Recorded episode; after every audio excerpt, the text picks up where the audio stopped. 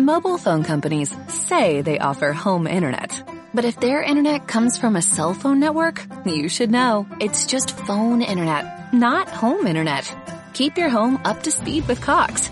Cox internet is faster and has more reliable download speeds than 5G home internet. Cox is the real home internet you're looking for. Based on Cox analysis of Ookla speed test intelligence data Q3 2022 and Cox serviceable areas, visit cox.com slash internet for details. No soy Pasolini pidiendo explicaciones. No soy Ginsberg expulsado de Cuba. Soy, no soy un marica disfrazado de poeta. No necesito disfraz. Aquí está mi cara. Hablo por mi diferencia. Defiendo lo que soy y no soy tan raro. Me apesta la injusticia y sospecho de esta cueca democrática. Pero no me hable del proletariado, porque ser pobre y maricón es peor. Hay que ser ácido para soportarlo. Es darle un rodeo a los machitos de la esquina. Es un padre que te odia porque al hijo se le dobla la patita. Es tener una madre de manos tajeadas por el cloro, envejecidas de limpieza, acunándote de enfermo por malas costumbres, por mala suerte, como la dictadura. Peor que la dictadura, porque la dictadura pasa y viene la democracia y de así socialismo. Entonces, ¿qué harán con nosotros, compañeros? ¿Nos amargarán de las trenzas en fardos con destino a un sidario cubano? ¿Nos meterán en algún tren de ninguna parte, como en el barco del general Ibáñez, donde aprendimos a nadar, pero ninguno llegó a la costa? Por eso Valparaíso apagó sus luces rojas. Por eso las casas de caramba le brindaron una lágrima negra a los colizas comidos por las jaivas. Ese año que la Comisión de Derechos Humanos no recuerda. Por eso, compañero, le pregunto, ¿existe aún el tren siberiano de la propaganda reaccionaria? Ese tren que pasa por sus pupilas cuando mi voz se pone demasiado dulce. ¿Y usted? ¿Qué hará con ese recuerdo de niños pajeándonos y otras cosas en las vacaciones de Cartagena? ¿El futuro será en blanco y negro? ¿El tiempo en noche y día laboral sin ambigüedades? ¿No habrá un maricón en alguna esquina desequilibrando el futuro de su hombre nuevo? ¿Van a dejarnos bordar de pájaros la bandera de la patria libre? El fusil se lo dejo a usted, que tiene la sangre fría, y no es miedo. El miedo se me fue pasando de atajar cuchillos en los sótanos sexuales donde anduve. Y no se sienta agredido si le hablo de estas cosas y le miro el bulto, no soy hipócrita. ¿Acaso las tetas de una mujer no lo hacen bajar la vista? ¿No cree usted que solo se la cierra algo se nos iba a ocurrir? Después me odie por corromper su moral revolucionaria. ¿Tiene miedo que se homosexualice la vida? Y no hablo de meterlo y sacarlo y sacarlo y meterlo solamente, hablo de ternura, compañero. Usted no sabe cómo cuesta encontrar el amor en estas condiciones. Usted no sabe qué es cargar con esta lepra. La gente guarda las distancias, la gente comprende y dice es marica, pero escribe bien. Es marica, pero es buen amigo.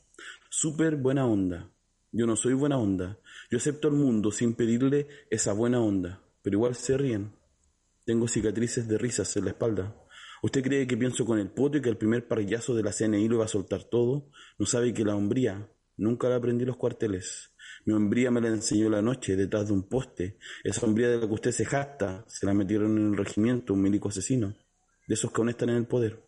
Mi hombría no la recibí del partido, porque me rechazaron con risitas muchas veces. Mi hombría la aprendí participando en la dura de esos años, y se rieron de mi voz amariconada gritando, iba a caer, iba a caer y aunque usted grita como hombre, no ha conseguido que se vaya. Mi hombría fue la mordaza, no fue ir al estadio y agarrarme a combos por el Colo-Colo. El fútbol es otra homosexualidad tapada, como el box, la política y el vino.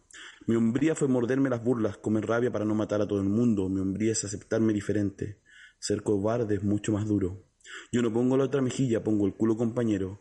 Y esa es mi venganza. Mi hombría espera paciente que los machos se hagan viejos, porque a esta altura del partido la izquierda tranza su culo lacio en el Parlamento. Mi hombría fue difícil. Por eso a este tren no me subo, sin saber dónde va. Yo no voy a cambiar por el marxismo que me rechazó tantas veces. No necesito cambiar, soy más subversivo que usted. No voy a cambiar solamente porque los pobres y los ricos. A otro perro con ese hueso. Tampoco porque el capitalismo es injusto. En Nueva York los maricas se besan en la calle. Pero esa parte se la dejo a usted, que tanto le interesa, que la revolución no se pude del todo. A usted le doy este mensaje, y no es por mí, yo soy viejo, y su utopía es para las generaciones futuras. Hay tantos niños que van a nacer con una arita rota, y yo creo que vuelen compañero, que su revolución les dé un pedazo de cielo rojo para que puedan volar. Les damos la bienvenida a otro capítulo de la Biblioteca de Noche. Cae el anochecer sobre los techos del mundo, y nos armamos de libros, tacitas y lectura combativa. Encendemos el neón para abrir un día más la Biblioteca de Noche. La puerta está entreabierta para que te asomes y nos sintonices por Holística Radio. se abren las palabras y encendemos nuestras mentes en este espacio radial, para compartir el calor de las palabras en compañía de las voces tras los oficios del libro. Te estamos esperando frente a nuestros micrófonos con alta motivación y nuestras agüitas maliciosas de media tarde. Comenzamos.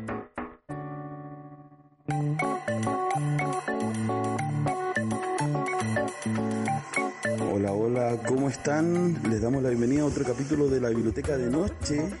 Eh, este capítulo que le llamamos Brillante Frenesí. ¿Cómo estás? Hola, Seba querido, tanto tiempo. Eh, bien, y me encantó escucharte leer a, mm, al MBL. Eh, es, es que increíble ese manifiesto, es como si no pasara el tiempo por él. Está muy, muy vigente. Sentí lo mismo al leerlo. Eh, le, bueno, a las personas que quizás no lo conocían, este manifiesto se llama Manifiesto por mi diferencia de Pedro Lemebel. Eh, lo leyó en 1986 en una intervención en un acto político de la izquierda y bueno, fue publicado por primera vez en 1997. Como decía Cata, eh, parece que no pasará el tiempo.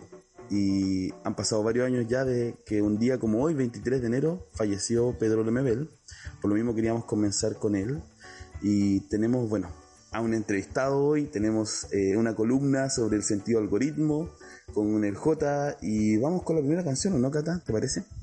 Sí, muchas cosas este programa, se viene recargadísimo enero, así que vamos con todo. Listo. Saltamos entonces, Martina, Lágrimas Negras de Buena Vista Social Club con Omara Portundo.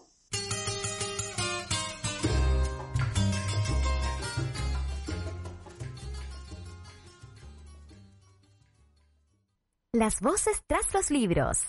Llegó visita. Bueno, Cata, como es frecuente, eh, no lo había hecho hace un rato, mandarle saludo a la José Nast, que nos grabó cariñosamente estas cortinas eh, que componen este programa, allá en la, eh, al otro lado de la cordillera, con un bonito eh, micro, micro teatro está haciendo ya, así que si quieren seguir a la José Nast, eh, super... oye, no la alcancé a conocer cuando vino. La tendré que conocer allá. Va, viene en marzo, así que ahí no. Ah, bueno, allá o acá. Oye, Cata, ya nos acompaña, ¿cierto? En pantalla en YouTube y también, bueno, ahora en audio para las personas que nos escuchan en el futuro en eh, podcast, ¿cierto? En Spotify. Nos acompaña Nelson Pedrero Gelbes. Nelson, bienvenido. Hola, ¿qué tal, Seba? Hola, Cata. Hola, hola, bienvenido Nelson a, a, nuestra, a nuestra biblioteca. gracias muchas por darte gracias. una vuelta. No, muchas gracias. Una, una bonita experiencia estar en, en radio. Super, Nelson. Oye, te quiero lanzar la primera pregunta que es casi Póngale. ritual de nuestras entrevistas. Queremos que le cuentes a nuestra audiencia quién es Nelson Pedrero, a qué se dedica ¿Y cuáles son tus obsesiones actuales? Las que puedas y quieras compartir, Nelson. Las que se puedan contar, digamos. O sea, la muñeca inflable no, no puedo hablar de ella. Entonces. Si tú quieres, ¿También? aquí he abierto, eh, esta radio es independiente, así que podemos hablar de lo que sea. Uh, ¿Cómo será una muñeca inflable? Buena, buena. ¿Ah? En algún programa, alguna serie, me acuerdo haber visto un, una escena de algo de un tipo que tenía una muñeca.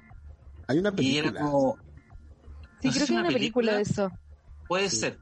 Sí, la verdad es que no me acuerdo. Lo vi así como a la pasada. No, ni siquiera parece que era algo que estaba viendo yo. Y igual me quedé así como pegado porque era impresionante como el realismo de la, del, del juguete, digamos, del, del, del- de la cosa, del juguete. Y por un segundo me pregunté, ¿qué? ¿Cómo, cómo será, digamos? Porque era, era, me llamó la atención el, el realismo. O sea, nu- nunca en mi vida se me había ocurrido comprar una muñeca inflable, pero cuando vi esa escena, me di cuenta de que hay gente que ese tipo de experiencias sí les son importantes Claro. al punto de desarrollar esa, ese, esa, ese arte, digamos. Bueno, Sí. Es una temática literaria igual. Sí, Podría no, hacerse y- un cuento de... y práctica, eh, una práctica sexual también posible. Bueno, y ni hablar, Nelson, claro, claro. pero no queremos que va a dar la pregunta. Cuéntanos de ti. ¿Quién No, es Nelson Sí, no, no, no, estás llevando a ¿quién otro, otra ¿Quién biblioteca. eres y a qué te dedicas para que las personas te no conozcan? me, no me estoy escondiendo detrás de una muñeca inflable, por si acaso, lo digo. Soy de carne y hueso, no de, no de plástico. Claro.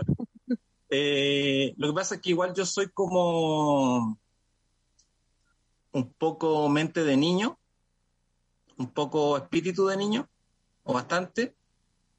Entonces, cuando se me parece algo por la, por la mente, no, o sea, salvo que sea imposible por alguna razón, ¿ah? un funeral de alguien no, no se me puede pasar por la cabeza y decir, hablar de muñeca inflable. Pero eh, entonces me sigo como ese hilo de, de, de, de, lo que me venga, digamos. Y si me ponen algo de vuelta, yo feliz, porque se me ocurre otra cosa y se generan cosas. Bueno, pero para contarle un poquitito, porque obviamente la gente que está escuchando o está viendo el programa ahora no, no tiene idea quién soy yo. Y la pregunta es un poco difícil de responder porque yo todavía no sé quién soy yo, pero estoy en ese proceso tengo algunos datos, digamos. tengo algunos datos comprobados, certificados. Que nací en Valparaíso el año 66.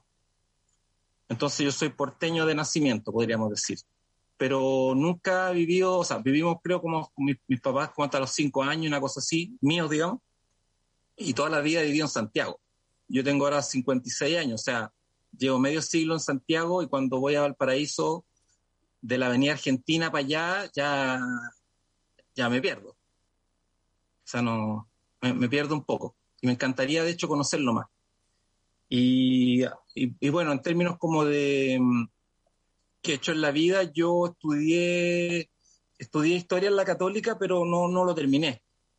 Me, me, me equivoqué como de vocación. Y después finalmente estudié comunicación audiovisual ¿ah? en el Instituto Arcos, donde además ahora hago clases. Entonces, como que, como que nunca salió de Arcos. ¿ah? Como nunca, nunca salí de Comarla, nunca salí de Arcos. Y, y, ¿cómo se llama? Y entre medio trabajé hartos años eh, profesionalmente como guionista de telenovelas. De hecho, ahora este año, este año 2023, impresionante para mí, digamos, como en un pestañazo, en un pestañazo se han cumplido 20 años, porque la primera telenovela en la que me sumé fue el año 2003 cuando se escribió Los Pincheiras, ahí yo me sumé a ese equipo y esa fue la primera telenovela que, que escribí. Y de hace unos años, seis años, una cosa así, no, más o menos, eh, hago clases de narrativa audiovisual en mi caso, de narrativa de, guiones, básicamente como de cortometraje, en, en Arcos justamente.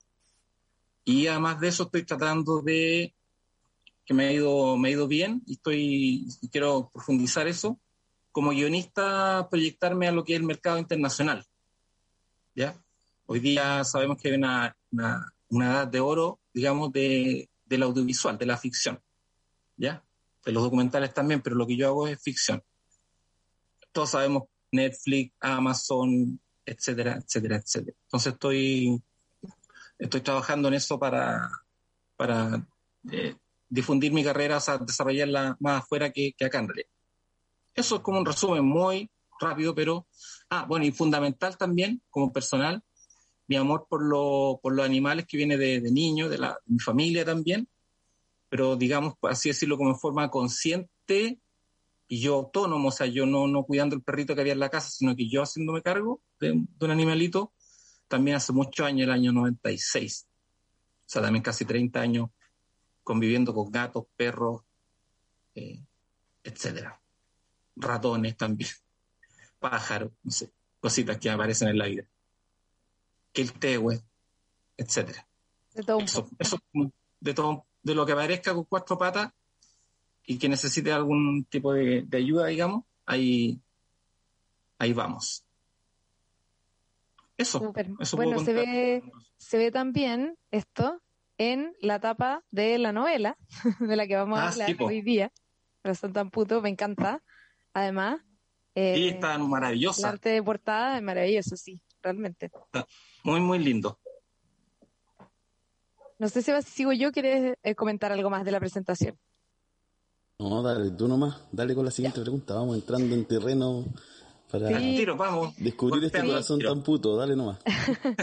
Sí, no, que Nelson, dijiste cosas muy, muy interesantes sobre tu recorrido en la escritura, un poco ahí como que me, eh, me diste mucha info eh, en relación a lo que quería preguntar, que justamente cómo llegas a la escritura literaria, ¿cierto? Que tú vienes de- más bien del mundo de los guiones, y es interesante pensar como un guion que es en el fondo eh, una escritura para una película, algo que va a ser representado versus la narrativa, ¿cierto? Entonces quería preguntarte cómo ha, sido ese recorrido o qué, inquietudes te llevaron a, a, la narrativa, por así decirlo. O sea, la, que la verdad, Cata, que fue al revés. Yo nací como amando la literatura. Entonces, y me encontré, entre comillas, en el mundo de los guiones, así como, como de, de sin, sin buscarlo, sin buscarlo, en realidad, sin buscarlo conscientemente, ¿ya? Entonces, desde chico leía mucho, me encantaba leer, pasaba metido en mi pieza leyendo, de todo, leía absolutamente de todo. Ah, y me, me, me acabo de acordar de algo, ya que la novela tiene que ver con, con eh, o sea, la novela trata en la historia de un, de un, de un mozo, de un mozo de, no sé cómo se dice mozo la palabra, tal vez se sigue diciendo mozo, no sé. Eh, ¿Sería como mesero, tal vez? Mesero, claro, pero más para el pueblo siempre han sido los mozos. Sí, ¿no mozo más, como más como clásico. Más, más del pueblo, claro, más como clásico. Y a propósito de esto de la lectura, me acuerdo que la primera vez que leí y que conocí la palabra homosexual, mira, mira lo que lo loco que es esto. Porque yo, eh, digamos, a mi papá le gustaba mucho leer, eh, yo leía todo lo que él tenía a, a, mano, ¿ya? Incluso él vendió, vendía libros, vendía cosas en, en, en, en su vida, que él fue bien, aventurero. Pero digamos que aparte de lo que mi, mi papá tenía, que no era tanto tampoco, eh, entonces, y como yo me devoraba los libros, me leía todo. Y cuando digo todo, era todo. O sea, me iba a comprar, o llegar, o mi casa estaba los huevos que venían envueltos, o sea, la, el diario en que venían envueltos cuatro huevos, seis huevos, yo agarraba esa hoja que era de cualquier cosa, el mercurio, y me leía todo. O sea, me leía, eh, si era el obituario, en la lata, pero me leía el obituario y la gente que daba la pena, no sé qué, nuestra madre, tía, abuela, amada, no sé qué.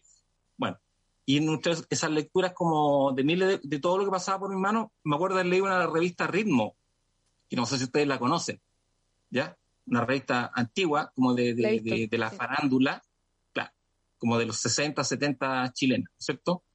De la nueva ola y todo eso. Y me acuerdo que ahí, esa revista no sé dónde salió, no tengo idea, había una entrevista a Sandro, ¿ah? este gran cantante argentino. Y el periodista le decía, la pregunta era así como, eh, Sandro, ¿qué, qué, ¿qué dice usted acerca de los que dicen que usted es homosexual? ¿Ya?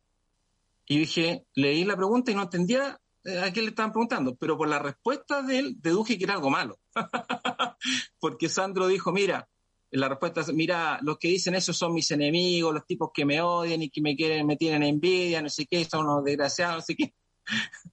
Entonces, él, o sea, ni el que preguntó, ni el que respondió, dio la definición de homosexual. Pero evidentemente por el contexto, eh, con un mínimo de inteligencia, esto tiene que ser algo malo. la duda. ¿no? Claro. No, claro, pero, pero la duda, entre comillas, o sea, eh, traté de sacármela de inmediato porque estaba leyendo ahí y con la inocencia de un niño, no sé qué edad tendría yo, 10 años, tengo idea. Voy y le pregunto a una tía mía, una tía mía que, que estaba justo, le tocó la mala suerte de la pobre de pasar al lado mío. Y una tía mía que yo la amo, es un pan de Dios, ¿ya? Es una persona muy, muy buena, ¿ya? Eh, que nunca le ha hecho daño a nadie. Entonces yo voy y le tiro la pregunta, tía, ¿qué es, aquí mire, qué es eh, ser homosexual? Y mi tía se quedó así, pero como blanca, como que, ¿ah? Yo creo que se le ha dicho así como una, alguna palabra como en, o, o como, ¿cuánto se llama? Como en, eh, eh, no sé, alguna, algún garabato, yo creo que se hubiera asustado menos. Y me dijo, eh, mijito, no sé, no sé lo que significa. O sea, la tiró para el córner así al tiro. se la Yo sacó. dije, ah, claro, se la sacó bien, ¿ah? Así como un crack de, de la cancha. Eludió a todo y salió. Y yo quedé así como, va, me quedé con la duda. Y nunca, y no lo busqué después, no me acuerdo. Hasta que después, obviamente, cuando tiene 20, 21, 22, 18, 17, no tengo idea, ya sabe lo que es, digamos. Pero mira lo que son las. Y no tengo idea por qué estoy diciendo esto. Pero Estábamos camino a, a tu Ah, los relación guiones. con la con la escritura, Con la literatura. Novela, Sí, la guiones, relación con la escritura. Es- Bueno, y de ahí en el colegio, o sea, yo también, como digo, leía muchas cosas cuando chico. También tuve la suerte de estar en un colegio como el Instituto Nacional. No sé si conoce un colegio que había antes, que se llama Instituto Nacional. Porque Parece que aún existe. Dicen los Es un rumores que aún holograma. existe. No, Por ahí que no el engañan, centro. es un holograma. Yo estudié en, en ese colegio y tenía profesores increíbles y me hicieron leer cosas como La Casa Verde de Vargas Llosa. No sé si lo han leído La Casa Verde, ¿ya? Pero es una... eh, eh, eh, es un 8000, como, ah, como en el andinismo, porque subir esa montaña de la Casa Verde, yo de acuerdo, me, me, me acuerdo de hecho que porque nos la dieron para el verano, como cachando que era, que era de arduo, de arduo caminar, ah, que era compleja, sobre todo nosotros que estamos, éramos adolescentes, entonces nos la dieron como en el verano, ¿ya? O sea, en diciembre, mira, esto es como la lectura y en marzo va, viene la prueba. Y yo me acuerdo que no lo leí, o sea, traté de leerlo como dos páginas y no, no pude. Y lo intenté tres, cuatro veces en el verano y no lo, no lo logré. Y después vino la prueba, respondí la prueba y me saqué un 7. Y hasta el día de hoy tengo esa mancha de vergüenza en mi, en mi conciencia.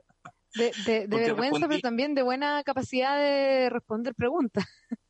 Claro, claro. Y con eso me, me, me autoconvencí yo en su minuto y dije, oye, que soy inteligente, esa fe de algo que no tengo idea, pero igual me quedó una, una, una cosa dando vuelta de que no estaba haciendo lo correcto, hasta que la leí. Entonces, por ejemplo, ese tipo de cosas en el colegio, con un profe que yo amo, amo mucho, pero igual a todos mis profesores tengo mucho, mucho cariño, un profesor que se llama Lucho Elme, ya que es muy querido en el Instituto Nacional, por muchas generaciones que pasamos por ahí tenemos ese recuerdo de él, de su, de su pasión por enseñarnos. Entonces ahí yo leí cosas de ese tipo. O El perseguidor de Cortázar, imagínate leer esos libros que te vuelan, esas novelas, o sea, esos cuentos, perdón, y que te vuelan, te vuelan la cabeza. Eh, Pedro Para, no sé. Entonces, eh, y por ahí empecé, pero después lo dejé abandonada la literatura, hasta que la retomé la, la literatura montones de años después, justamente cuando escribí la, la novela. O sea, de hecho, me metí a un taller literario, como en el 97, con Ana María Huiralde, y estaba ahí como un año, veo un, un aviso en el diario, concurso, ¿cuánto se llama? Eh, no me acuerdo cómo se llama, el de la que organizaba la SET, novela breve, no sé qué. Lo mandé y de repente me llamaron, ¿sabe que te ganó? Fue así como el, el reenamoramiento, fue como flash. ¿ah? Oye, Y- Nelson, Eso. y aprovechando que nos lanzas también ahí algunos años, preguntarte sobre esta publicación, ¿cierto? Que si bien eh, aquí en la solapa dice que en el 98, como tú bien lo contabas, Corazón tan puto eh, tuvo el premio Leerse Es el premio Alex. Y, y fue publicado, ¿cierto? Entendemos. ¿Y por qué publicarlo ahora? ¿Cómo aparece este corazón tan puto de nuevo? ¿Cómo renace? Eh, cuéntanos cómo llegas a provincianos también. Queremos saber. O sea, no tengo idea. No, yo no soy el indicado a responder, no tengo idea. Porque de hecho fue eh, Cata, Cata Ríos, ¿ya? Eh, eh, editora, que no sé si ustedes la conocen. Ella me escribió un día un correo, Nelson, te estábamos ubicando, no sé qué, porque queremos publicar tu novela y, y si quieres participar. Y yo quedé así como, no tenía, o sea, y ella sabí- se ganó, me parece, un, esto, un fondo del libro para, para hacer la edición. ¿Y- ¿Cómo fue para ti eso? O sea, es decir, pensar en, en que te reediten, querer la tentación de hacer cambios o no. ¿Cómo, cómo te lo tomaste? Ah, sí, pues fue, eh, o sea, primero como te digo, fue una sorpresa cuando me llegó este, y, pero también coincide porque yo en este, en este último año, digamos, estoy haciendo todo lo, estructurándome de nuevo como para retomar la literatura. Entonces, en este contexto, eh, me llegó este, este, este mail de la Cata y yo dije, aquí hay una señal de que, y a mí me, la verdad es que me sorprende porque es una novela que no la leyó nadie eh, en su minuto. Eh, después tuvo una segunda edición, que también me imagino que pasó sin pena ni gloria. Y bueno, que haya gente joven, joven como usted, imagínate, la Cata también, es incluso yo diría que es más joven, poco, poco más de 20. Entonces uno dice, hay gente joven que está leyendo esto y que por alguna razón conecta con, bueno, como todas las cosas. O sea, si dentro de uno hay como un humor, hay una, una mirada de cierta ternura y al mismo tiempo realista de, ciertas cosas de la vida y ciertos temas, evidentemente eh, va, a, va, va, encajar, digamos, con eh, lo que propone la, la novela. Entonces, eh, tampoco tenés la oportunidad de, de, conocer mucho a la Katy y decirle dónde estudió y cómo llegó, no.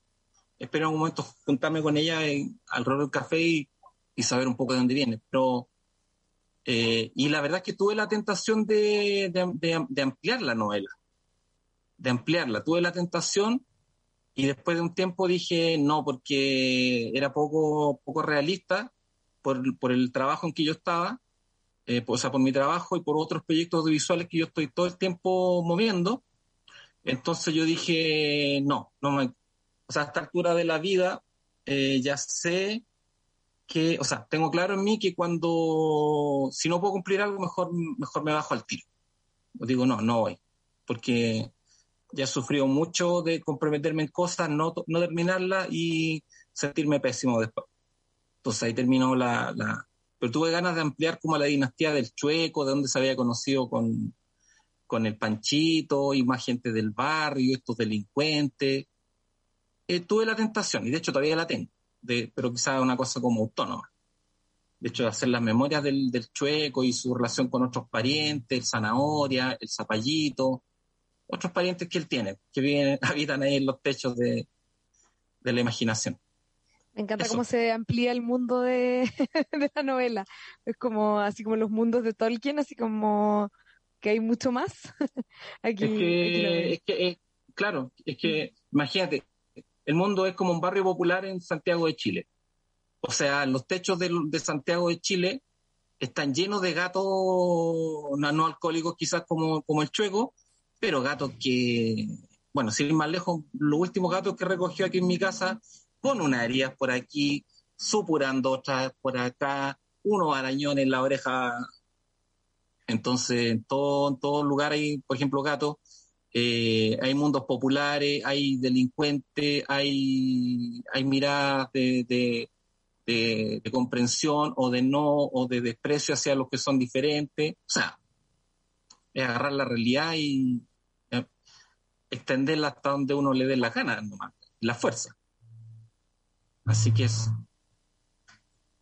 Y, a todo esto ustedes, bueno, llegaron a través de, provincianos a la... Ah, bueno, y ahí Cata, eh, el proyecto lo desarrolló con otra gente, no sé qué pasó en el camino, tampoco nunca pregunté, y pasó algo y eh, Cata me dijo que mira, el, destino de las cosas, porque ella me dijo la persona que me... Ah, mira, ahora me acordé la persona que me habló de Corazón tan puto con mucho entusiasmo y fue Nico, que es de provinciano, y se cayó esta otra opción, y Nico está encantado de, sacarla.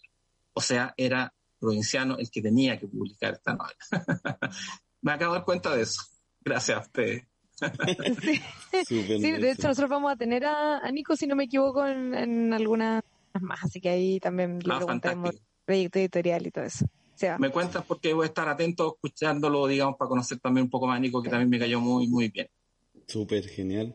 Oye, Nelson, ahora entrando, tú nos nombrabas porque hasta ahora no hemos dicho más allá del título y esta historia de, de la aparición, ¿cierto? La creación de este libro, de esta novela. Nos gustaría eh, que nos contaras un poquito, voy a unir dos preguntas que tenemos, sobre el ejercicio de escribir una polifonía de voces, ¿cierto? ¿Y eh, cuándo surge o cómo surge esta idea de que una de esas mismas voces fuera la de un gato? Cuéntanos un poquito de ese ejercicio de narración. El, sí, el tema de, la, de, la, de estas voces como polifónicas, corales, ahí está. Me, me, la verdad, y la verdad, ah, y esa portada todo esto muy parecida. De hecho, Nico me contó que se había, la, la chica que hizo la, la, la, portada, digamos, que creo que vive en España, pero tuvo a la vista la primera edición, que era muy linda la edición, la primera, la de editorial universitaria. Y ella hizo, claro, una reversión que es distinta, pero recuerda y al mismo tiempo es original, así que me encantó, con esos envases de, de, de, de ketchup, de mostaza, esos servilleteros, muy del pueblo. ¿ah? La eh, estética de la fuente de soda. Muy del cortijo. Claro, muy del cortijo, muy de cualquier fuente del Se va destacando el diseño interior de la tapa, espectacular. Sí, sí. Entonces, ¿de qué estábamos hablando? Sobre la polifonía. Eso, sobre la polifonía ah. y el gato narrador. Cuéntanos de ambas El gato narrador, sí. El gato narrador, el gato narrador. Sí, eh, la verdad es que yo no traté de, trato de escribir y ahora voy a volver a intentarlo, escribir en normal. ¿Ah? Trato de escribir en normal, pero me cuesta tanto, me, me, me, me cuesta tanto. De hecho, no sé si ustedes aquí tienen un libro que me encanta, no sé si al, leyeron este. No, no lo conozco. O sea, conozco la serie, pero no sabía que había un libro. Sí. Sí, está basado en una novela, de hecho, de este Walter Tevis, ¿ya? Que él es muy notable. Yo empecé a leer el libro y de hecho descubrí una, una manera cómo, cómo escribir en normal. ¿Se los cuento? A ver. y cuéntanos igual. ¿A qué te refieres con escribir normal? Cuéntanos, eso, cuéntanos. Escribir normal. Escribir y normal como que fueran cosas distintas en realidad, un poco, pero. No, es que, es que, es que escribir esa locura, o sea, de hecho yo de verdad, yo de verdad entiendo, por ejemplo, un señor que criticó la novela y dijo esta mierda, no sé qué, no dijo esa palabra, pero y que no se entiende nada, que habla un gato y los gatos no hablan y no sé qué. Se fue lo eh, literal. Se fue como y está bien, digamos, respeto su opinión. Y de hecho digo, claro, que de verdad para el que quiera leerlo, o sea, el que entre en, esta novela y sea un poquitín como rígido para sus cosas, mental, de la vida, espiritual, como que esto lo va, lo va a golpear porque es un, el, panchito que está hablando, no sé qué, después el, el chueco que se mete, eh, y si uno está leyendo y como que quiere un cierto orden, no lo logra pero yo no puedo escribir en normal. En normal es esto. Por ejemplo, uno de esta novela dice, Beth se enteró de la muerte de su madre por una mujer que llevaba un portapapeles. Al día siguiente su foto apareció en el Herald Leader. La fotografía, tomada en el porche de la casa gris de Maplewood Drive, mostraba Beth con un sencillo vestido de algodón. Incluso entonces se la veía claramente poco agraciada, etcétera, etcétera. Eso es normal para mí, eso es normal. O sea, yo leo y digo, ah, es una niñita, ah, eh, quedó huérfana, no sé qué, ah. Pero yo traté de escribir en normal y trato de escribir en normal y algo me pasa adentro que me que no puedo. Pero descubrí un método. Entonces la gente que tiene el mismo problema de la eh, dismorfía coralina escritural, que se llama la enfermedad mía, hay un método el método es muy simple, es agarrar este mismo o cualquier otro eh, y escribir la novela de nuevo, uno. O sea, textual, en tu computador, empezar a escribir, no sé qué. Beth se enteró de la muerte de su madre por una mujer que lleva un portapapel. Y escribir. Porque cuando tú escribes, en la cabeza te pasa tu, tu, cerebro, como tú lo estás escribiendo, dice, esto lo estás escribiendo tú. ¿Se entiende o no? el cerebro no dice si esto es de, este señor, Walter Tevis, o, o, lo que tú estás haciendo es de Nelson Pedrero, o Catalama, o Seba Santander. Entonces tu cerebro dice, ah, tú estás escribiendo en normal, bien. Ya, Oye, archiva, guarda. Nelson, me parece que para hacer justicia a lo que tú dices también, y me, me parece peculiar que digas escribir normal, te cuento que nosotros tenemos eh, hace años un club de literatura japonesa y el Club de Literatura Japonesa eh, leímos hace dos, tres años un libro que se llama Soy un gato, que es de Natsume Soseki, y es un gato que narra su vida. Soy un gato. ¿Y el autor o autora? Natsume Soseki. Te lo puedo escribir después aquí. Ah, claro. Y también tiene una tapa con un gato. Sí, pues, y tiene un narrador de un gato. Y también hay otro que se llama eh, Si. algo como si el fin del mundo. No. Si va, no, me voy a buscarlo mejor porque no, no me acuerdo el nombre, pero también es de un... Ah, mándamelo, me encantaría ver. Lo que me, gustaría entonces hacer, Nelson, para este ejercicio que tú acabas de, proponer, voy a leer un poco tu inicio de la novela, para que también la gente se haga una idea de esta ah, polifonía. ya. del proceso. Voy a leerlo eh, ahora ya así. Dime, Pero este, este, este, programa es para adultos, ¿no es cierto? Porque es medio pornográfico el, sí. la novela. Sí, sí, tranquilo, tranquilo. No, si voy a leer un, horario pequeñito. mayor de 18. y si hay algún menor de edad, cabro hueón es tu culpa, digamos. Sí. Claro, también a ti cargo. disclaimer, disclaimer, sí. Si hay un menor de edad, eh, hágase cargo la persona adulta que está con, con, este chico. ¿Cómo cabro chico? O sea...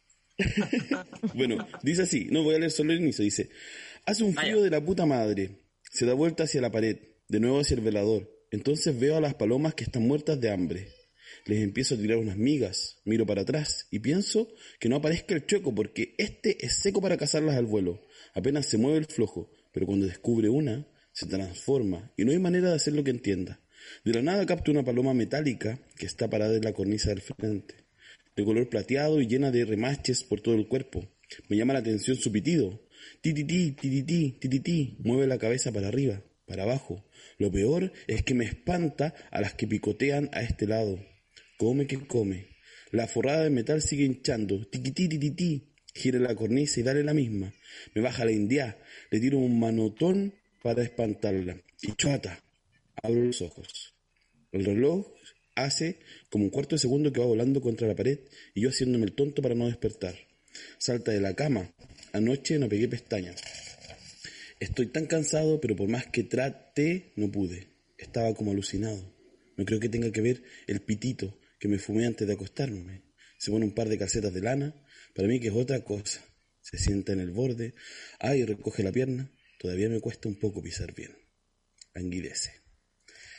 Em, a mí más que normal o anormal, me parece muy interesante este, este salto, ¿cierto? Que hace que uno tenga que, que... Em, es un desafío también para el lector y la lectora. Creo que eso también es interesante. No, es un desafío, sí, sí, por eso.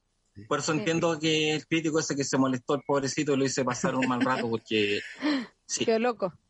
Oye, pero Sí, pues, Nelson, eh, ¿y no será que tiene que ver, aquí ya me lanzo saliéndome de las preguntas que tenemos, y Sí, luego. Cata, y te doy, te doy el pase, em, que tiene que ver también con la escritura de guion, o no, con tener en la mente, aunque esto lo escribiste antes del guion, ¿no?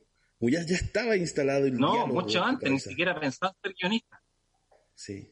Sí, po, o sea, de hecho, esa- esas características, digamos, bueno, la creatividad en general, la imaginación, evidentemente a un guionista es lo mismo, o sea, de ahí, de ahí, eh, de ahí lo saca. Eh, o sea, uno puede escribir una novela y, y como guionista puede ser el guion una serie de esa novela, ¿cierto? El mismo material, por así decirlo. Pero no, es todo lo contrario. ¿En qué sentido? En que los guiones, o sea, por ejemplo, ese mismo ejemplo de lo, del comienzo de la novela. Si fuera una novela normal, tendría que haber escrito algo así como Panchito duerme y se agita inquieto, no sé qué, eh, una pesadilla lo recorre. No sé. En la pesadilla sueña con una paloma metálica, no sé qué. Eh, sobre el velador suena insistentemente el despertador y hasta que Panchito despierta dándole manotón al velador y despierta y se da cuenta que está soñando con... ¿No es cierto? Eso sería como normal. Y para los guiones, así es como se tiene que escribir. Porque los guiones, olvídate que escribe esta, me despiden en cinco segundos y empiezo a- con, esta, con esto que nadie sabe quién es, que el tipo está y hay que entender que está soñando y que está medio despertando. Y en los guiones, y eso me pasa ahora. De hecho, es como, hace, como te digo, como un año estoy tratando de volver a la literatura. 20 años escribiendo guiones te estructuran tanto, te meten tanto Claro. en que tenés que describir el personaje, que en la no sé qué, dónde está, se pone un zapato, se pone el otro, que volver a la libertad y la literatura para escribir estas tonteras como corazón tan puto, eh, así como, ¿qué hago? ah? ¿Ah? Me imagino como eso, ¿cómo? Claro. ¿Cómo, cómo me vuelvo loco? ¿Cómo me, gente claro, que tiene cómo TOC, me desordeno? esa gente que tiene TOC, que se Sí. junta al lado de un alguien con Asperger, no sé, no sé, no tengo idea. es como Oye, loco, como que tenés que Sí. De nuevo. Claro, pues hay que desarmar una estructura que, mira, que interesante igual lo que nos cuentas. Eh, Cata, vamos Sí. con, con No, esa yo- otra pregunta que no, también es no, importante dentro de la o- novela. O sea, o más, o más que más, que pregunta, o sea, él quería como en relación con lo que decía Seba, claro, destacar eh, es, los usos de, de la oralidad, como de recursos de la oralidad en la novela, son súper interesantes. Eh, creo que eso se vincula mucho con el guion, ¿no? Con, con la naturalidad que tiene que tener el diálogo de un guion para que suene como realmente una persona podría conversar. Eh, creo que hay mucho de eso. Eh, y, y sobre lo del eh, uso de un animal como narrador, eh, ah, también- que no hablamos del chueco. Sí, sí, no, no, pero encuentro que, que, es un recurso súper difícil de lograr. O sea, encuentro que es como que, eh, como que te pusiste en un lugar súper eh, difícil, yo me imagino como para alguien que quiere escribir, eh, y como que salió muy natural. Entonces igual es interesante eso, como creo que me imagino que tú debes tener como mucha sensibilidad con, los animales, quizás con los gatos, como para poder ponerte ahí pensar cómo lo vería. Entonces quería, no sé, que nos contaras un poco de eso, cómo se te fue ocurriendo esa idea. Es que yo le doy voz a mi, a mi gato y a mis perros hace 25 o 28 años. O sea, me, no, imaginaba. No, tuve que hacer ningún, no tuve que hacer nada. O sea, eh, yo soy como medium de perros y gatos.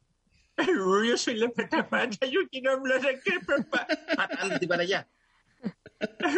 Ahora van a publicar una novela mía. Pata, retírate, te dije.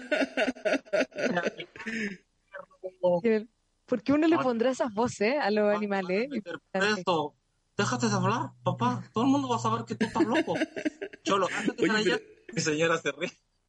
Es verdad, pero hay gente que hace ese ejercicio como de, de bueno, con animales o con otras personas, ¿cierto? Cuando ve a otras personas hablando también alguien toma ahí mentalmente la voz. Claro, ser capaz de tomar la naturalidad de esa voz, que no es la de uno, y ponerla en la escritura, lo encuentro como, lo encuentro en verdad algo súper difícil. Como que creo que hay que como que es un entrenamiento de escribir de maneras distintas a la del tono que tiene uno, ¿no? Porque uno además se escucha todo el día pensando y uno tiene un estilo, entonces ponerse en otro estilo lo encuentro como una práctica, como algo dice genial escrituralmente. Sí. Oye, pata, retírate, estoy ocupado, te dije. Oye, Nelson, eh, ¿sabes que algo que también nos pareció interesante, eh, pensando también que nos quedan unos pocos minutos de esta entrevista, es eh, el recurso lo pasado, de el pasado chancho se va a terminar, ¿en serio? sí, queda poco, queda poco. Nelson así como ya me están echando, pero ¿cómo? Estábamos también. Pero continuemos, démosle. Oye, eh, queremos que nos cuentes un poco de, del humor dentro del, del texto. ¿Qué tiene ahí? Son los perritos. Ah. ella es la pata. A ver. No, es la pata, ¿La pata pero no es se ve. perrita? Es una perrita, sí. Que lo que pasa es que escribí una otra novela como infantil que se llama Patineta, pero está inspirada en la pata, que se llama Pata Pata, en realidad. Su nombre original es Pata Pata. ¿Se ve o no? Como la canción Pata Pata. Sí, se alcanza a ver algo. ¿Se ve o no? Ahí está, Algo se ve, sí, YouTube, sí. Se ve. Algo se ve, sí, ahí está. Algo ahí, se pueden hacer un ejercicio de imaginación. En Spotify, puede ir al YouTube a conocer a la pata pata. y, la pata eh, pata. Eh, aprovechando que, mira, nos lanzaste dos cosas que queremos saber antes de, de, ir cerrando. Sobre el uso del humor también dentro de esta polifonía, además, agregar el humor, que también yo creo que quizás concordamos con la Cata, a lo mejor no, Cata, dime tú, que igual eh, escribir humor es complejo en una novela también. Súper complejo. Eh, cuando lo hiciste y te lanzaste, y además fue, un libro que, que, se premió también, eh, porque tiene un, un, valor de un ejercicio escritural bien interesante. ¿Cómo se te ocurre, cómo aparece el humor? ¿Se te da natural agregarlo? Eh, es una decisión estética en su momento o una decisión narrativa? Cuéntanos. Es que la verdad es que, bueno, uno no, no puedo nacer, no puedo decir que nací con humor, entre comillas, no, no. De hecho, me estaba enterando el último tiempo de que era bastante mal genio cuando yo era chico. Me estaba enterando por mi madre, que golpea a mi hermano cuando era más chico pero digamos que algo que se va desarrollando a medida que, o sea, ponte tú, me pasó un proceso como bien, bien eh, marcado, bien marcado en la vida, que fue que, ah, mira, capitán, ven para acá para, que te conozcan. Bueno, que se parece al chueco porque es un gato negro. Le dio pánico escénico. No, si este no tiene ni un pánico. Lo que se echó ahí. Lo que pasa es que yo cuando entré a la universidad tuve un cambio como muy fuerte, muy brusco. ¿Ya? Un cambio que gané algunas cosas y perdí otras. Pero ese cambio fue como de, lanzarme a la vida. Me pasó eso. Yo era muy, muy, muy, muy increíblemente tímido cuando niño, cuando chico. ¿Ya? Eh, entonces, y me pasó que cuando entré a la universidad, Imagínate, fue en los años 80, la dictadura. Imagínate, yo entré en el año 85. ¿Ah? Eh, todos sabemos lo que eran esos años, la ebullición que había. a pesar de que estaba en una universidad, entre comillas, tranquila, como era la católica, en el campo oriente, pero yo desde donde salí, ya en el colegio, en el Instituto Nacional, que había movimiento, había, me, me había empezado a abrir, pero claro, entré a la universidad y como que se me voló la cabeza, se me amplió la conciencia. Y de ahí para adelante no he parado en el sentido de, porque el humor es como, eh, por ejemplo, eh, me encanta Bello, no sé si la- lo, lo, lo han visto a Bello. Sí, sí, me encanta ¿Ya? también. Ahora, yo soy honesto, yo no conozco la de Bello anterior, ¿ah? ¿Ya? El, el más como del SQP cuando era más como el periodista, periodista payaso, digamos. Era como periodista payaso. Ahora es como estandapero eh, puro y duro. No lo conozco de la etapa anterior, reconozco, nunca vi SQP, no tenía idea, y otras cosas que él hacía. Bueno, pero, pero por ejemplo, a Bello y, y el humor en general es como atreverse a decir, oye, pelar una cebolla. ¿Ah? Si uno está como, como, como en, el- personaje que somos como de lo que seamos que seamos, profesionales, dueña de casa, uno decía, una esperaba la cebolla, ¿qué, qué, qué tiene de particular? O Coco Legrand, que es otro genio. ¿Ah? No sé si recuerdan la rutina de Coco Legrand, cómo, suena, eh, eh, como es una misa. ¿Ah? Que, que- que resuena no sé qué, no sé si se acuerdan de esas rutinas que él hizo que hace muchos años. Sí, ¿Ah? sí. Como retumba el sonido Sí, en la iglesia en sí después. nadie entiende nada. Pero eso, por ejemplo, todos hemos vivido esa situación y si tú no estás abierto a decir, oye, aquí hay algo divertido, si lo estás viendo como algo rutinario, o sea, si no lo estás viendo, mejor dicho, no pasa nada. Y otros genios como Coco Legrand, a las miles de misas que fue, que se aburrió como otro, igual que todos nosotros, y que querían estar en otra parte, de repente digo, tate, aquí hay una joya. ¿Ah? Y empezó a inventar no sé qué. Entonces, como si uno está abierto a, a las infinitas posibilidades que tiene la vida, de todas las capas que tiene la vida, el humor, o sea, a esta altura de mi vida, eh, me tengo que aguantar muchas veces de no reírme, porque veo algo y, no sé, pues en un funeral me, hay 80.000 situaciones en un funeral que tú podés matarte la risa. Pero, o sea, si uno está abierto a las ver, si no, no. Es un proceso que uno toma una decisión, entre comillas, como existencial, por así decirlo. Sí, tiene que ver con una perspectiva, una forma de mirar. Claro. Entonces, el gato alcohólico. Y lo otro importante, perdona, que, perdona, soy, tengo como la vocación de docente igual dentro mío siempre. Eh, de hecho, nunca quise hacer clase y al final ahora, ¿qué estoy haciendo en mi vida? Estoy haciendo clase. o sea, que algo me llevó para allá. Yo, ponte tú, les digo a mis alumnos, importantísimo para crear algo junto con la imaginación que uno pueda tener, que puede ser chiquitita al comienzo, pero importantísimo, importantísimo, importantísimo, y que nadie te lo dice, es la observación. Observa tu realidad. Yo, por ejemplo, el chueco, yo lo, he- lo he contado en otra entrevista, el, el, el chueco alcohólico, que, que, que languetea los vasos de copete hasta que queda curado, lo tomé, pero no de un gato, sino de un perro. El, el- el- un amigo mío, Sergio Soto, eh, en los, los fines de semana que iba a su casa con otro amigo y tomábamos, echa- echábamos la talla con unas chelas. Bueno, él tenía un perro, perro chileno total, negro, patas cortas, chico, que se llama El Chico. o sea, gastaron cero segundos buscarle un nombre. El Chico, yo lo veía mientras estaba con mi amigo ahí chupando, conversando, veía cómo iba de vaso en vaso que quedaba en el piso, langueteándolo.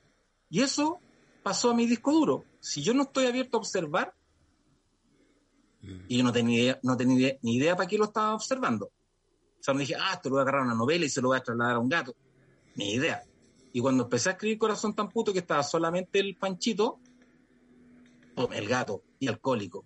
Y yo tuve que, ah, ¿de dónde sale este gato alcohólico? Ah, el, el chico que es de mi amigo Sergio, no sé qué.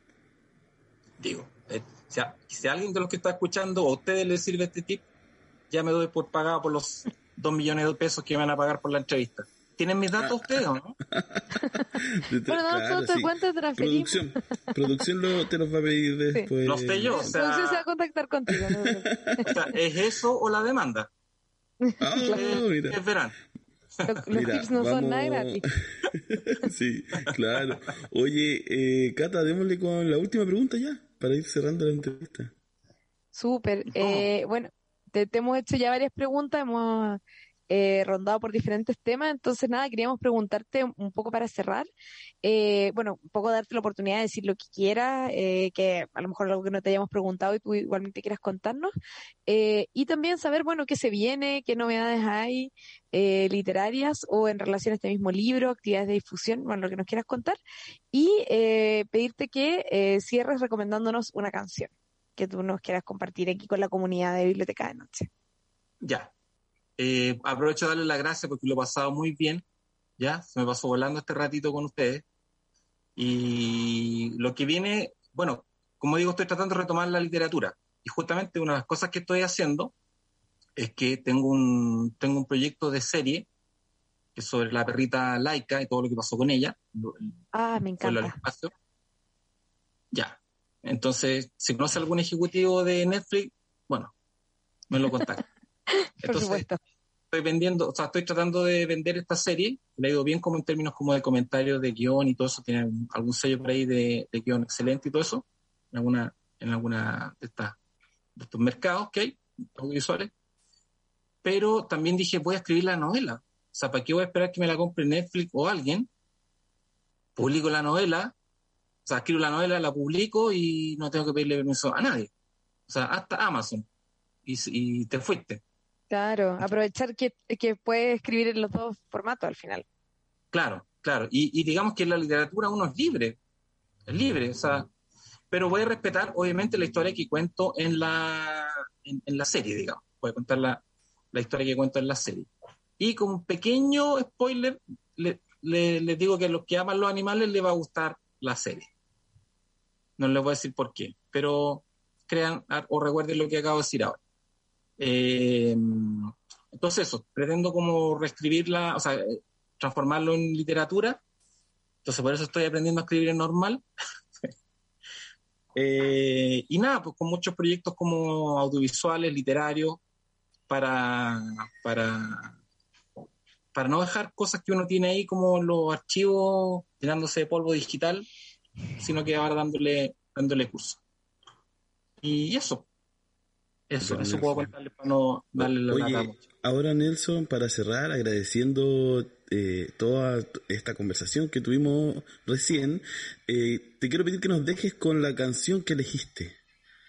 Cuéntanos Ya. por qué la elegiste, mándanos con Ay. la canción y con eso es cerramos. Ahí Ya, capitán, capitán va, capitán En va a compañía presentar. de Capitán, ya mira, Capitán, en la voz de Capitán, Lindo, Va, Capitán. va a presentar la Hermoso. canción. Voy a presentar la canción. Llama, ¿cómo se llama? Se llama. ¿Cómo se llama? Maravilloso de Domenico Es. Es. Yo me lo imaginaba de voz más ronca, capitán, quiero decirlo. Sí, igual. Lindo. Oye, Nosotros perreamos también, que somos gatos perreamos.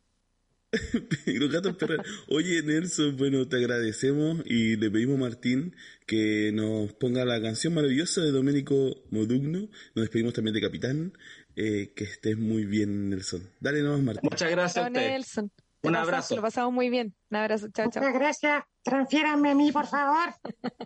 No, este se va a gastar la plata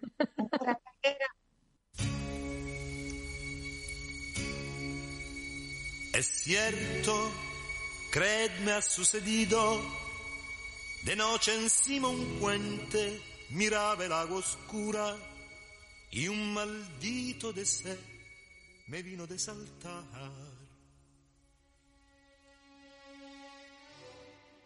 De pronto, Conversación literaria. El círculo de las palabras. Ya estamos de vuelta luego de esa eh, tremenda canción. Me gusta que tenemos una diversidad musical eh, en nuestra biblioteca de noche bien, bien interesante. Cada capítulo diversas canciones y estilos. Cata, eh, bueno, ya tuvimos a, Nelson Pedrero con su libro Corazón tan puto, ¿cierto? Que Su libro con su gato. Hasta Capitán salió hablando, así Sí. que tuvimos eh, inédita entrevista con Gato y todo. Eh, y tenemos al JK para contarnos sobre su sentido algoritmo ¿Y qué está pasando? Paréntesis, me encanta el título Sentido Algoritmo. Yo como que lo voy a robar y lo voy a usar en algo. Ya avisé, así que... Bueno, la que avisa... acá. eh, poner derechos de la biblioteca de noche. Ah, claro, copyright. Jota. Me intriga mucho, me intriga mucho. De hecho, ese nombre se, yo había puesto en algún minuto como sentidos y algoritmo y el Seba magistralmente lo tiró así, sentido algoritmo. Queda. Que el SEO ahí. Sí, siento en que un segundo pega. te edita, te edita. Sí, bien. Oye, estaba, quedé con ganas de conocer a Capitán también. Ya lo pillé así en la última, dándolo todo. Sí, hablándole a la cámara. Muy natural. Un conductor más. Oye, me gustó mm, esto de lo anormal también que hablaba mm, harto el entrevistado con Capitán, eh, de las narraciones anormales, porque yo venía a conversar un poquito o poner el tema de, mm, de la columna de esta semana en relación a la anormalidad o a las anormalidades futuras. Eh, no sé si, si vieron alguno de todos los de todos los congresos, módulos que hubieron de la semana pasada, que estuvo, se celebró el doceavo Congreso Futuro. No sé si lo cacharon, Sí. alcanzaron a ver algo. Sí, me encanta. O sea, caché que no. existió, pero no, Ajá. no podía, no podía Sí. ir a verlo por, por horario laboral, pero, pero es mi sueño ir. Siempre me lo pierdo. Siempre como que me entero cuando pasó. Hoy estuvo el Congreso del Futuro. Siempre. Pero están, todas las charlas quedaron grabadas, están en, en la página. Sí, quedaron en línea, la mayoría. Sí, pues estuvo en la, mm, en la inauguración y ya en el, el sábado en, en la sesión también de despedida, de cierre. Eh, bueno, me interesaba un poquito hablar de esto. Sentido Algoritmo ha surgido un poco en relación a estos temas, en relación a la ciencia ficción, eh, a las chatbots, a las inteligencias artificiales. Es algo que hemos ido discutiendo a través de la literatura y a través también de la ciencia, que es donde me gustaría entrar de lleno hoy día. Yo tampoco asistí a todas, no pude asis- asistir presencial, lo vi sincrónico, ahí esperando con, con las cabritas comiendo, cada uno de, los de los que alcancé a ver. Eh, así que les voy a contar de, de algunos. ¿ya? Eh, como decía tú, Cata, está disponible en línea. Habían autoras como Shoshana Zuboff o mm, también Eda Luz que yo había tenido la oportunidad de, de conocer desde las lecturas y las pude ver ahí eh, hablando también para para, para la comunidad también eh, chilena, para el país, igual son referentes importantes, hay varios material para revisar también. Eh, y les quería hablar de, de algunos, son varios módulos. Uno se llamaba Tecnoantropología en Movimiento, que es donde estuvo Shoshana Zuboff, Antonio Casilli y también eh, Eva Iluz, ¿ya? Todas son eh, autoras desde la ciencia, desde la psicología, desde la antropología también, desde la economía. Eh, Shoshana Zuboff habla en extenso, hay documentales que pueden encontrar de ella en línea. Eh, habla con respecto al uso de los datos, de los motores de búsqueda, la- las grandes empresas transnacionales eh, de redes sociales principalmente trabajan con, con nuestros datos y ahí ha empezado también a, poner en, en rigor o a levantar también la demanda de eh, velar por el cuidado también de la información, de nuestros datos y extendiéndolo también a los neuroderechos, que lo hemos hablado en otras oportunidades. Eh, algo que les quería contar de la franja de Antonio Casilli, que me pareció súper entretenida. Eh, él habló de los usuarios productores, que finalmente le da una vuelta similar a la de Zuboff, y habla de que los usuarios somos eh, quienes los producimos los datos para los motores de búsqueda. ¿ya? Hacía una eh, diferenciación a cómo nuestra búsqueda antes de pandemia, uno ponía corona y te tiraba cervezas corona, ¿ya? Posterior o en auge de pandemia, tantas búsquedas en relación al COVID daban de que el buscador se perfeccionaba, rastreaba toda la búsqueda y te sugería, ¿cierto? Como lo que estaba pasando en el momento, un poco como trabaja Twitter. Antonio Casilli hablaba del lado como explotador de esto y habló en particular de una empresa de Amazon, la conocemos por sus prácticas no muy bien tratantes, por decirlo menos, de los trabajadores, eh, y hablaba de cómo Amazon Mechanic Turk, ese es como el nombre de esta subfilial de Amazon, paga eh, pesos, estaríamos hablando de, de centavos, ¿ya? Por hacer trabajos repetitivos para, para ir perfeccionando la, las búsquedas y las inteligencias artificiales, ¿ya?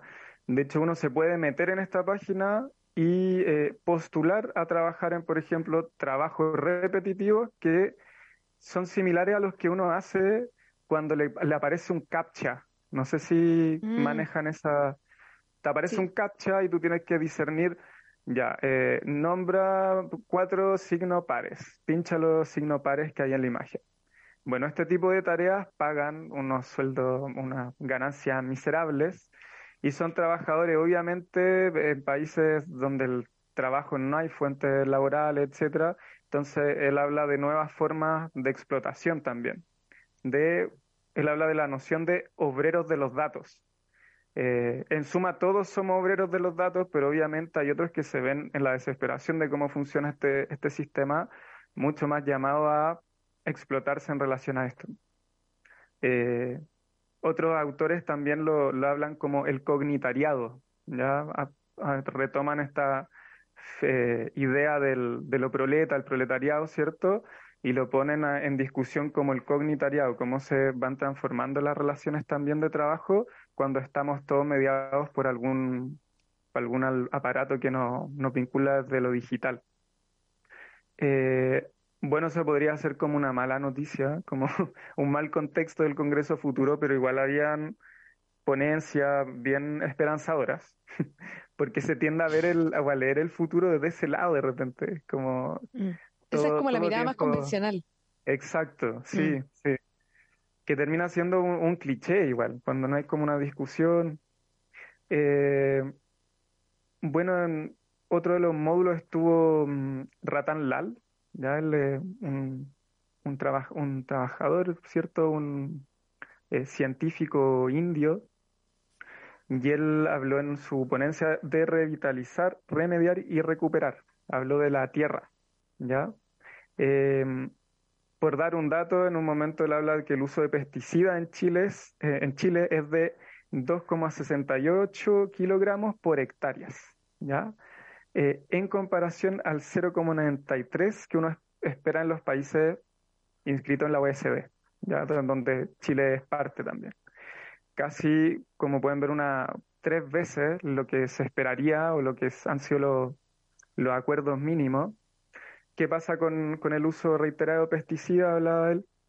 Se van eh, salinizando los suelos, desertificando también, hacen que tenga una menor recaptación de carbono, que finalmente hace suelos estériles, que no puedan eh, generar otras formas de vida, que no puedan ser compost para otras formas de vida. Eh, y él habla también de, de la forma en que ofrece también algunas ideas para pensarlo, y a través del compostaje, pero a gran escala, por ejemplo. ¿ya? Él habla de remediar en ese sentido, empezar a ocupar para eh, recuperar obviamente el, el suelo y la recaptación, entendiendo que ya en el futuro vamos a tener que tener una, una industria mucho más amplia para dar cobertura a todo el alimento, de que sea un uso intensivo, bien de los espacios de agricultura, pero sí puedan ser eh, sostenibles y sustentables en el tiempo. Ya él plantea eh, en estricto como rigor lo que más acentuaba era el uso de, de lombrices eh, y disminuir, no eliminar, se ve como un poco viable al menos en este minuto, pero sí disminuir el uso de pesticidas, por lo mismo que contábamos de la, de la erosión. Eh, con respecto a Herzog, también estuvo en, en uno de los, de los módulos que fue el, el inaugural, se llamaba El futuro de la verdad, y ahí él estuvo hablando, habla hermoso, preciso Werner Herzog. Y justo cuando estaba hablando de la poesía, se interrumpió la transmisión. Fue como momento antipoético de, aquello. Pero en definitiva, Herzog hablaba de cómo la, la máquina o la inteligencia artificial son como una prótesis también que viene a aliviar esto del pensamiento. Eh, y cómo adolecen de características eh, o vocaciones estéticas, eh, como también parecen eh, carecer de la capacidad de hacerse preguntas, ya del asombro. Eh, lo que nos distingue en relación a la inteligencia artificial e incluso a los animales que podríamos decir más inteligentes, los primates, es la capacidad como autorreflexiva eh, y de preguntarnos por nuestra propia condición, que al momento es algo que no alcanza las inteligencias artificiales. Eh, teníamos fe con el chatbot que estuvimos probando hace una semana, pero va a ser de pago, no vamos a poder saber porque yo no voy a pagar eso. Pero lejos estamos de esa, de esas realidades o esos sueños, no sé si distópicos, eh, pero sueños ya en sí. Pero él, re- él recordaba el, eh, la poesía o la vertiente estética como algo que, que va como remediar también la, las relaciones humanas y ecosistémicas. No lo hablaba obviamente de Herzog, entendiendo como su cine, toda su, su obra, es difícil entender como al, al ser humano aislado. Hablaba también en condiciones como más ecosistémicas. Eh, bueno, más o menos eso les quería compartir en relación al Congreso. Hay varias otras ponencias que estuvieron, fueron cerca de 40, pero algunas de las que más me, me tocaron o que no conocía mucho eran estas que le, le acabo de comentar. No sé qué, qué han pensado ustedes, si han podido asistir también a otros del Congreso. Bueno, Cata, tú parece que hablar, dale. Ah, sí, no, yo mm, no, lamentablemente no, claro, no, no pude verlas, tengo muchas ganas como de pegarme así una maratón eh, y verlo, porque me parece muy interesante, además, eh, porque creo que tocan algunas, bueno, ahí tú quizás nos vayas a contar más porque es, porque las, las escuchaste, las viste casi todas, pero también está este tema de los datos o de la big data y eh, datos que en el fondo todos estamos generando, un poco estamos siendo como una especie de, ni siquiera obreros, porque no nos pagan por los datos que, les, que estamos generando y que estamos dando, con los que se lucra y se vende, ya, bueno, sabemos todo eso y otra gente que está trabajando explotada en eso, bueno, ya, pero todo este tema de los datos también eh, requiere una mirada humanista y por eso ahora hay muchos estudios relacionados con el uso de los datos, pero desde una perspectiva humanista, o también los límites éticos de ese uso, como que hay, hay mucho pasando en relación a eso. Interesante ese tema. Eh, como que siempre como lo- los humanistas de algún modo logramos como nadie sabe cómo, como aferrarnos como al mundo laboral, como que eso de algún modo no, no, no nos pueden reemplazar porque ahí estamos luchando contra todo. Em, pero de hecho había una charla que se llamaba, eh, creo la estaba buscando, que se llama Humanis- Humanismo Metaversiano. Eh, yo todo esto del metaverso lo desconozco profundamente, pero me interesa. Eh, hace poco en, en el lugar donde yo trabajo pusieron una, eh, no sé cómo llamarles, máquinas, eh, cosas para eh, conectarse al metaverso, no sé. Eh, y cuando quise ir ya, la- ya se la habían llevado. Fue como, como muy distópico todo. Em, pero nada, me llama mucho la atención ese tema, así que de todas maneras las quiero, las quiero escuchar y, y me parecen súper relevantes como lo- estos como highlights, los destacados que, que nos trajiste. Em, nada, creo que son temas en los que si uno no se interesa, eh, te, te pasan por encima porque están ocurriendo igual y nos van a ocurrir igual. Eh, que es como, no sé, en su minuto negarse a usar un celular, es como que son como, va a ocurrir. Entonces, creo que hay que estar al, al día con eso. Sí. Sí, yo en la línea, lo que dice Cata, yo como les comentaba, siempre me lo pierdo el Congreso del Futuro. Y, pero igual Hay algo ahí, inconsciente. creo que me daría pánico ver todo. Como que creo que, que consumirlo con, con lentitud, eh, porque eh, este, ese mundo, eh, el cual se supone que se está acercando, está pasando, ¿cierto? En algún lugar.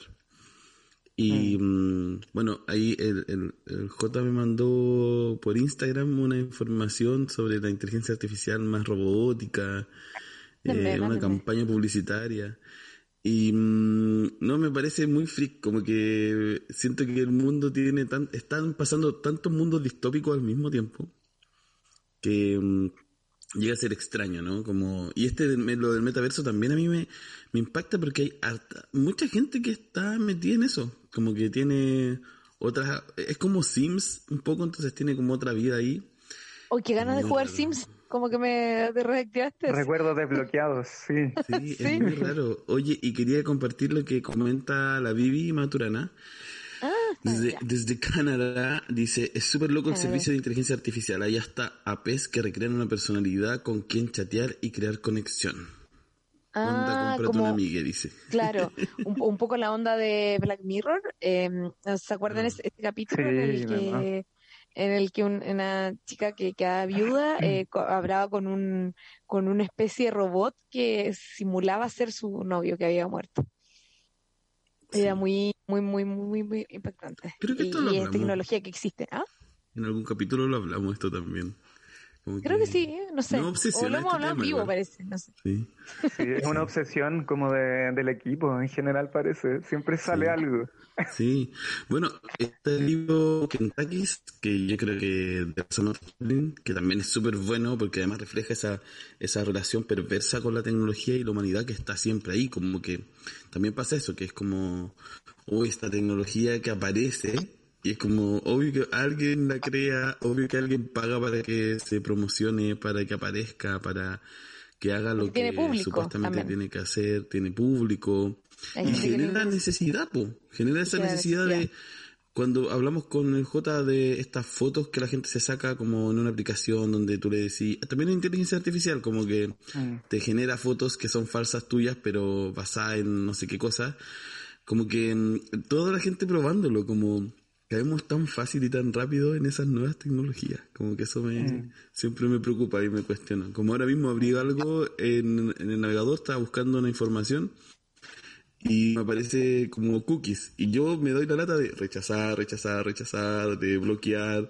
Seguro mucha gente no hace eso. Acepta cookies, acepto, acepto. Aparte Y- porque la, la página te, te un poco te, te empieza a obligar, como Sí. si no aceptas las cookies no te podemos mostrar el contenido. Es como Entonces, matonaje. Sí, eh, hay verdad. matonaje brutal y te Pero sale así como en grande, no te dejan entrar Sí, si no po, le pero hay así. contenido que yo no leo nomás. Como me aparece eso, digo, ah, no, bueno, si esa es la, esa es la opción, no Sí. leo este contenido, busco otro que me deje leer. ¿cachai? Pero también sé que muchas personas aceptan nomás, pues ni siquiera se lo cuestionan. Y bueno, me parece un tema muy interesante que me da mucho terror y en honor al tiempo. Y no al tiempo y al terror. Sí, eh, no, solo decirles que algo también terrorífico que está pasando que, que me gustaría aportar y quizás eh, el JI más adelante, esperando que se quede para eh, marzo, si es que se anima a ser parte estable del programa. Eh, hay algo que está pasando que es The Line. No sé si conocen The Line, la, línea- la línea, un Sí, proyecto arquitectónico en sí. Arabia Saudita, que están construyendo el edificio más grande del mundo. La idea es que sea una línea de 170 kilómetros de largo Ah. Sí. que tiene todo. Lo comentamos todo. acá. Sí, Que porque es para todo, vivir ahí sí. mismo. Que bueno, ya sí, empezó no la salir. construcción. Así que ahí hay un video, les dejo en el chat interno. Ah, lo vamos a dejar en el chat de, de YouTube también. De The Line, por si alguien quiere verlo. Y no sé si Jota, tú querías decir algo para cerrar y nos vamos con la última sección, ¿no? No, retomando un poquito lo que decía la Cata quizás, para no irnos tan en la Black Mirror, que sí es agobiante, angustiante imaginarnos solo en esa, es que por el momento no se ha podido sustituir em, la capacidad de filosofar también, o de maravillarnos. Eso yo creo que todavía es una, es una frontera a disputar y de que aunque a nosotros no nos interesen los datos, a los datos sí les interesamos nosotros, como pasa lo mismo con la política. Entonces creo que igual es bueno conocer más o menos en qué nos estamos moviendo. Las identidades hoy son súper digitalizadas también. Así que eso, pues a interesarse en el tema porque creo que ya estamos viviendo en esta, en esas direcciones. Totalmente. Bueno, vamos con la otra sección, Martín, dale. Imperdibles. Lo nuevo, lo usado y lo prestado.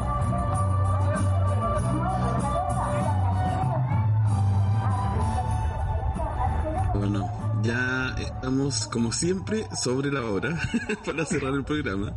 Eh, quiero detenerme antes de, lanzarme con las recomendaciones a agradecer a la Vivi Maturana que eh, aportó dos mil pesitos para Holística Radio eh, con los super stickers que se pueden hacer vía YouTube.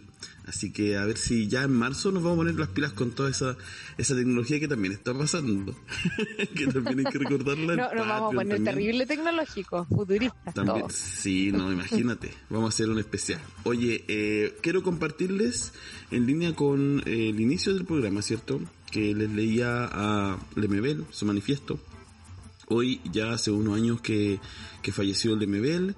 Eh, sigue siendo recordado, polémico como siempre, y quería aprovechar esta oportunidad para en estas eh, revisión de la estantería, ¿cierto? Eh, sacar algunos libros que hemos leído, ¿sí? Y otros que vale la pena siempre recomendar. Quiero partir por eh, la Gilda Luongo, que entrevistamos, yo diría hace dos años, eh, también estaba en Valparaíso como ahora, me tocó estar por acá, con su libro En carne y hueso, Mujeres en Crónicas de Pedro Lemebel, editado por Libros del Cardo.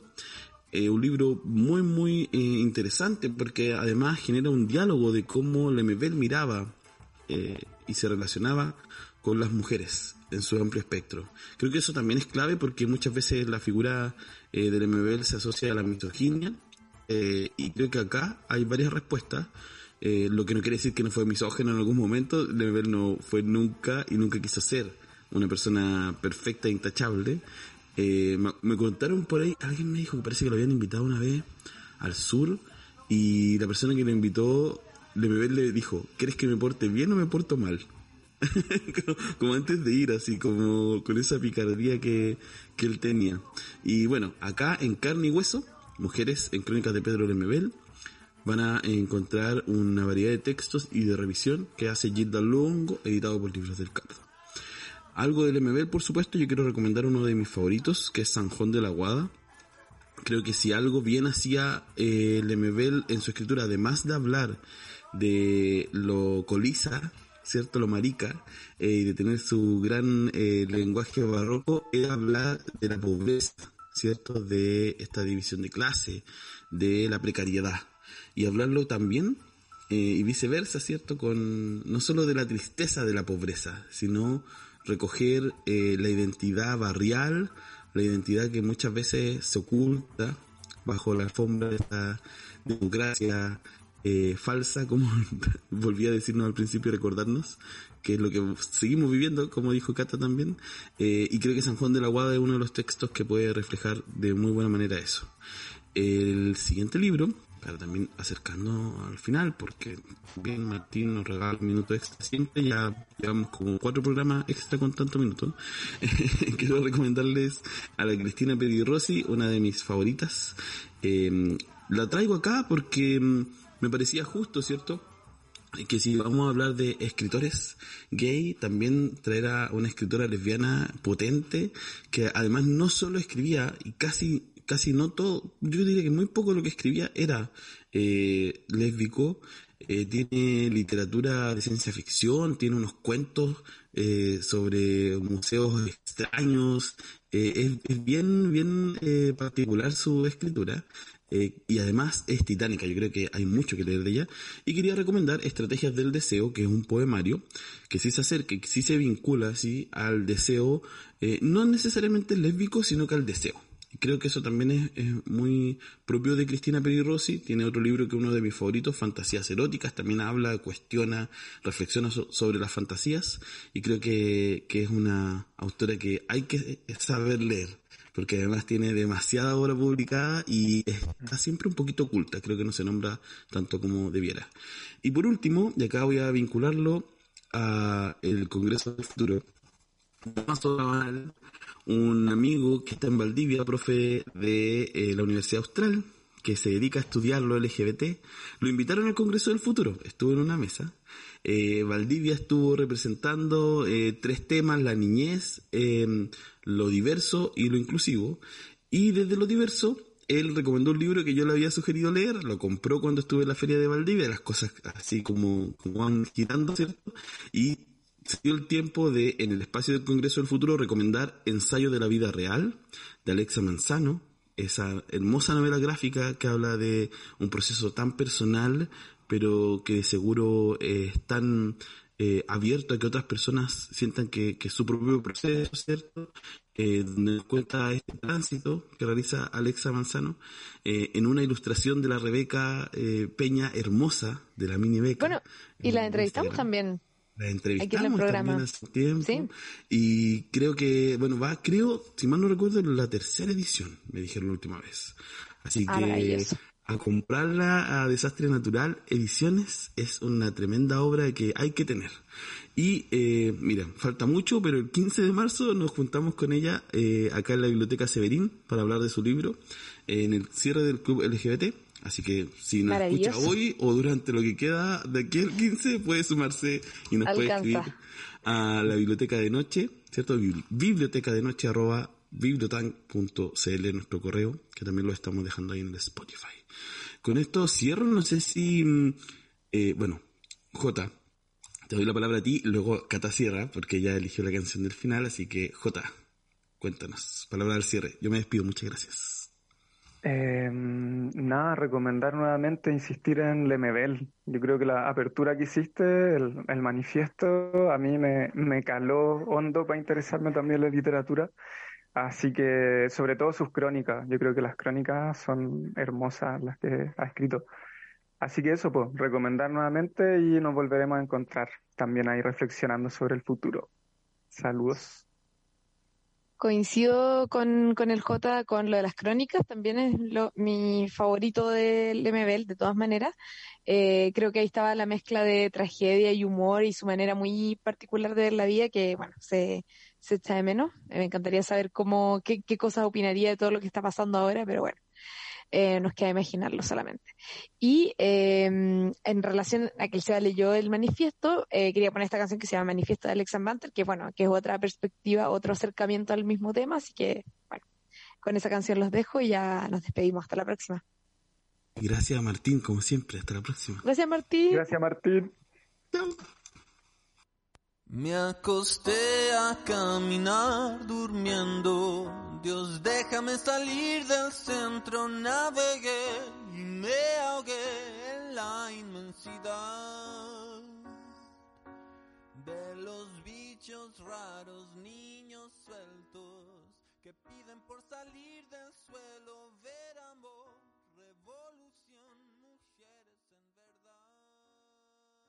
Mobile phone companies say they offer home internet. But if their internet comes from a cell phone network, you should know. It's just phone internet, not home internet. Keep your home up to speed with Cox. Cox internet is faster and has more reliable download speeds than 5G home internet. Cox is the real home internet you're looking for. Based on Cox analysis of Ookla speed test intelligence data Q3 2022 and Cox serviceable areas, visit cox.com slash internet for details.